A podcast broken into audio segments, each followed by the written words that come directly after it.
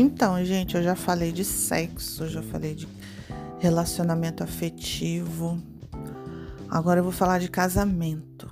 Nossa, eu tenho umas amigas que adoram essa ideia de casamento, querem casar, querem ter filho, constituir uma família, querem encontrar um príncipe encantado. E você, é o seu caso? Você está querendo casar? Ou você já é casado e está querendo melhorar seu casamento? Então tá, eu vou contar, hein? Eu vou contar como é que é o negócio. Primeiro lugar, esquece essa história de alma gêmea. Tá? Esse negócio de alma gêmea não existe. Então você tem que se conformar com o que aparecer. Você vai conhecendo as pessoas, você não vai ter um, uma pessoa ideal nessa pessoa príncipe encantado no cavalo branco, esse aí não vai chegar nunca, tá? Então você vai se contentar com as pessoas normais que aparecem na vida da gente no dia a dia. Isso é a primeira coisa. Você vai começar a observar em volta. Vai conhecendo, vai vendo que, quem que você gosta, quem que você não gosta. Aí tá, aí apareceu uma pessoa legal e tudo. Você conheceu, deu aquele chance, sentiu aquela atração física, atração sexual, mas aí isso aí é o bicho que sente, né? Aí você foi analisar a vida da pessoa, tentar conhecer a pessoa como um todo, aí, aí jogou para a cabeça. Aí pronto, a cabeça já começou a estragar tudo. Aí a cabeça começa a falar que ele não é tão bonito assim, que ele não é tão educado assim, que a família dele não sei o quê, que ele é meio assim, feinho, meio pobrinho. Você prefere coisa melhor, você merece coisa melhor. Tá bom. Aí logo ali na frente você vai e conhece um outro que não tem aquela, aquele tchan todo, né? Mas que preenche os pré-requisitos que você considera importantes do ponto de vista social. Trabalhador, ganha melhor, ganha bem, é mais apresentável, é bem educado, ou seja, ele tem uma persona bonita, a persona.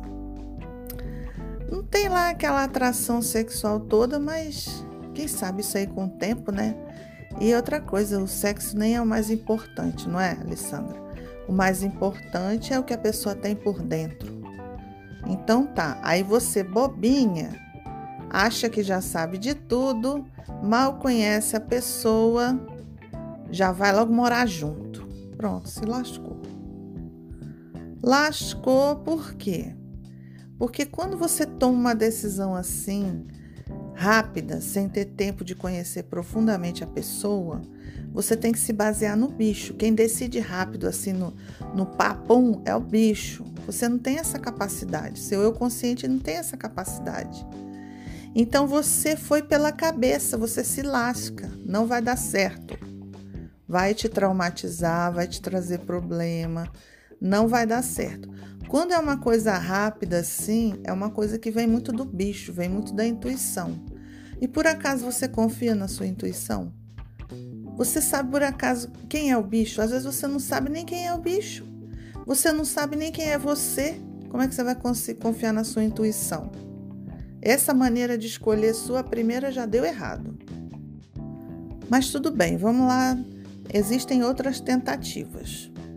Aí você já tem uma certa experiência de vida, você conhece uma pessoa aparentemente legal e tudo. Aí você dá mais um tempo, tenta conhecer a pessoa mais profundamente, os dois resolvem juntos que vão se casar. Só que aí você, como você tem essa, esse sonho de casamento, nossa, você sonha com isso. Sabe aquela coisa assim? O melhor dia da minha vida, o melhor dia, o dia de princesa, aquele casamento de véu e grinalda com aquele vestido na igreja. Tudo falsidade, porque nem na igreja você vai. Você nem religiosa é, mas tudo bem. Aí você tem aquele conto de fadas, aquele casamento lindo, maravilhoso. Só que você se esquece o seguinte: junto com esse sonho de festa, de tudo, dentro do seu subconsciente, você tem lá o ideal do que seria uma esposa. Essa palavra esposa, esposo. Então, vem junto no pacote do sonho de casamento, esposa, esposo. Aí o que, que acontece? Você programa a festa, você está namorando, tá tudo lindo e maravilhoso. No momento em que você se casa com a pessoa e assina aquele danado daquele papel, aí vem o pacote completo, vem a esposa junto. Aí você incorpora a esposa, entra no papel de esposa, pronto, acabou. Aí você não é mais você. Aí você deixa de ser aquela pessoa que o outro conheceu e começa a executar aquele papel de esposa, com todas as chatices que vem junto. Porque não tem coisa mais chata do que uma esposa e um esposo. Aquela pessoa para ficar tomando conta da sua vida, ficar te criticando, quer saber tudo que você está fazendo, quer saber onde você vai, para onde, quanto tempo você vai. É pior do que mãe. É a esposa e o esposo. É um controle altamente rigoroso. E o pior, além do controle que vem nesse negócio, papel de esposa, esposo, vem uma coisa que as pessoas não escrevem no, no papel lá no, no contrato de casamento, que é o seguinte: cada um se sente, a partir do momento que casa, cada um se sente absolutamente dono e proprietário do tempo livre do outro. Então quer dizer que o tempo que você não está trabalhando, você deve satisfações a outra pessoa. Isso está implícito no casamento, pelo menos na nossa cultura. E aí a outra pessoa perde totalmente a liberdade, perde a alegria, porque o que ela gostava de fazer no tempo livre nem sempre incluía você. Mas a partir do momento que casou, aí tem que. Aí começa o tem que porque uma boa esposa tem que fazer isso, tem que fazer aquilo, um bom esposo tem que isso, tem que aquilo, e aí começa os tem que do casamento. Além desse primeiro tem que, logo logo a sociedade como um todo, seus amigos, a comunidade vai começar a te cobrar. Quando é que vem os filhos, né? Porque afinal de contas você casa para ter uma família, então você tem que se reproduzir e ter filho. Isso daí também é uma pressão violenta. Apesar de que hoje nem todo mundo quer ter filho, nem toda mulher é obrigada a ser mãe. As pessoas têm livre arbítrio, a pessoa escolhe. Já existe gente demais nesse planeta, a humanidade não está tá em perigo de extinção. Então nem todo mundo precisa se reproduzir, não, mas tem que, tem que. E fica uma cobrança e fica todo mundo te cobrando. Aí você começa a ver coisa de bebê, começa a ver os casais na rua, né? Ostentando aquelas crianças lindas, maravilhosas, bem nutridas, bem educadas, com aquelas roupinhas. Aí você olha, você acha tudo lindo, um conto de fadas, porque você não vê lá o dia a dia, você só vê no Facebook, no shopping, no parque. Aí tudo tá maravilhoso. Aí aquilo começa a te dar uma vontade e vem aquela pressão, né? Aí daqui a pouco você, pumba, você vai e tem começa a ter filho, mesmo que não seja exatamente aquilo que você quer. Pronto, aí você já casou, já teve filho, você já entrou no papel social de esposa. A partir desse momento, seu tempo livre não é mais seu, você não é mais você, você está desempenhando o papel social que se espera de você. Aí você começa a ficar triste, você começa a ficar chateada e revoltada. Você começa a ficar chateada e revoltada. Só que não foi você que escolheu. Então, aí você não vai demonstrar sua raiva, sua chateação. Mas o seu bicho tá lá triste, acuado, chateado. E você começa a deixar de ser você. Vem uma raiva dentro de você, você começa a ficar irritada, você começa a ficar agressiva, você começa a ficar chata, cobrando as pessoas de tudo. Aí fica com aquela mania de limpeza, com aquela super proteção com a criança. Daqui a pouco você se envolve muito com a criança, com a casa, para não ter que olhar para a cara do marido. E aí você se sente injustiçada porque ninguém te ajuda, você está sobrecarregada e a mágoa vai aumentando, a mágoa vai aumentando. Aí o marido também não aguenta mais olhar para tua cara porque você não é mais aquela que era quando casou, que não é mais aquela que era quando conheceu. E aí vira um bolo de neve de agressões, de insatisfações, de a pessoa se sentir injustiçada, de mágoa e vai vivendo uma vida infernal. É isso que acontece na maioria dos casos, a maioria. Esse é o seu caso? Se não for, ótimo. Se for diferente, você conseguiu manter sua personalidade depois do seu casamento, sua individualidade, fazer o que você quer, você consegue manter o respeito por ele e ele por você, né? Então tem o respeito mútuo, o respeito às individualidades, ao tempo de cada um.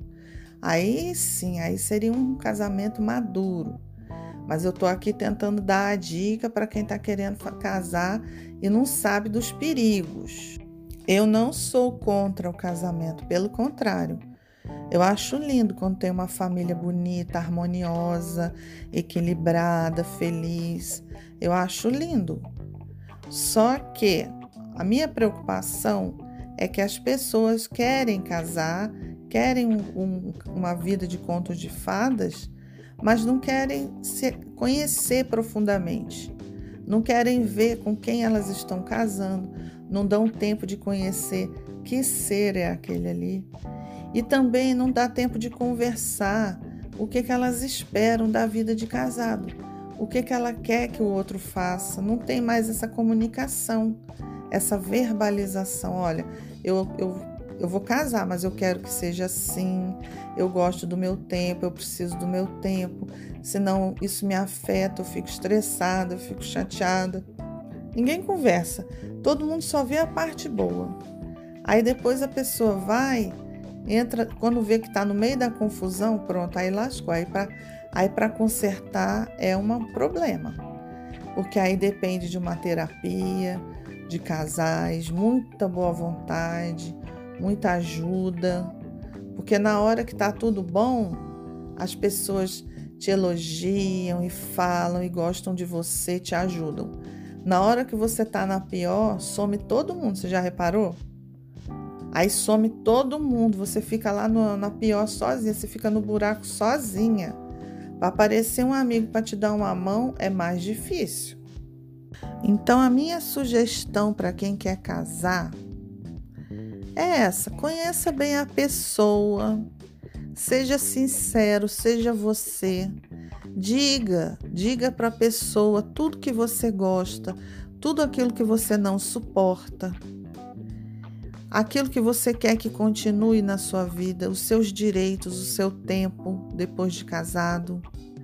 Evita, evita entrar nessa persona, naquele papel de esposa, esposo. Evita entrar nesse papel, continua sendo você, a mesma pessoa que você era. Não tem diferença nenhuma. A única diferença é que agora você tem um companheiro ou uma companheira de jornada para fazer o caminho junto com você. Você tem um companheiro, uma companhia. Você não é dono da outra pessoa. A outra pessoa não te pertence. Da mesma forma que ela está aí hoje, pode dar uns cinco minutos nela e ela não querer mais. Ela pode ir embora a hora que ela quiser. Casamento, ninguém está preso, amarrado junto com o outro, não. Tudo tem limite, gente. Tem gente que maltrata os outros, trata mal e tudo, e acha que aquilo ali é normal, que a pessoa nunca vai virar as costas para ela. Olha que um dia virem. Eu já vi casamentos aí de anos e anos, casamentos de 40, de não sei quantos anos, acabar. Porque a pessoa dá um basta, chega, não aguento mais essa vida. Peraí, eu não quero viver assim. Então, não fica contando, ah, casou, agora tá garantido, não, hein, gente? Continua sendo você, continua sendo a mesma pessoa que você é. Seja sincero, tira as máscaras. Não, não, não se esconda atrás desses papéis.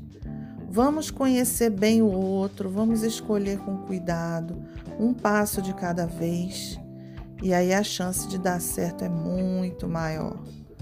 Eu falo isso porque eu conheço Falo por experiência pessoal e por experiências de observação. Tá ok, gente?